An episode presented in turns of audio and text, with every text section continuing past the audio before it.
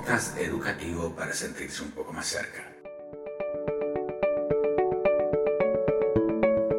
Lo realizan José Luis Bocio, Luis Nagore, Paula Soledad Lara y quien les habla, Marcelo Pinto, el grupo 3 de la materia Prácticas en Tecnología Educativa de la carrera Licenciatura en Tecnología Educativa de la UTN.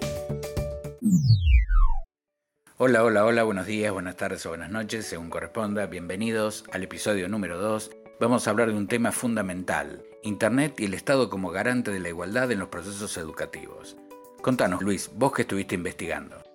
El Ente Nacional de Comunicaciones, el ENACOM, es quien nos provee los datos estadísticos sobre la conectividad al servicio de Internet, datos que debemos tener en cuenta a la hora de tomar decisiones sobre la implementación de proyectos como por ejemplo la educación a distancia o la educación en su modalidad mixta. No debemos caer en el error de creer que con incrustar tecnología en las aulas vamos a tener una educación 2.0, ya que es todo lo contrario. Debemos seguir enfocados en la pedagogía, adaptando los contenidos al nuevo contexto tecnológico que nos rodea. Debemos tener en cuenta de que se debe contar con la infraestructura necesaria a lo largo y a lo ancho del país. De lo contrario, el proyecto no será viable. ¿Cómo sería posible dictar clases por videoconferencia, por ejemplo, con la herramienta Zoom, cuando aún en muchas localidades del interior el ancho de banda no logra superar los 512 kilobits segundos.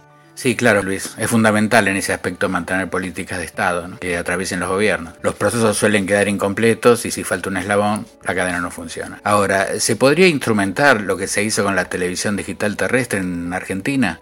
Marcelo, esa es una muy buena pregunta. Hay que ir paso a paso. Hay que tratar de lograr con Internet lo que se logró con la televisión digital abierta, que constituyó una política pública impulsada por el Estado Nacional.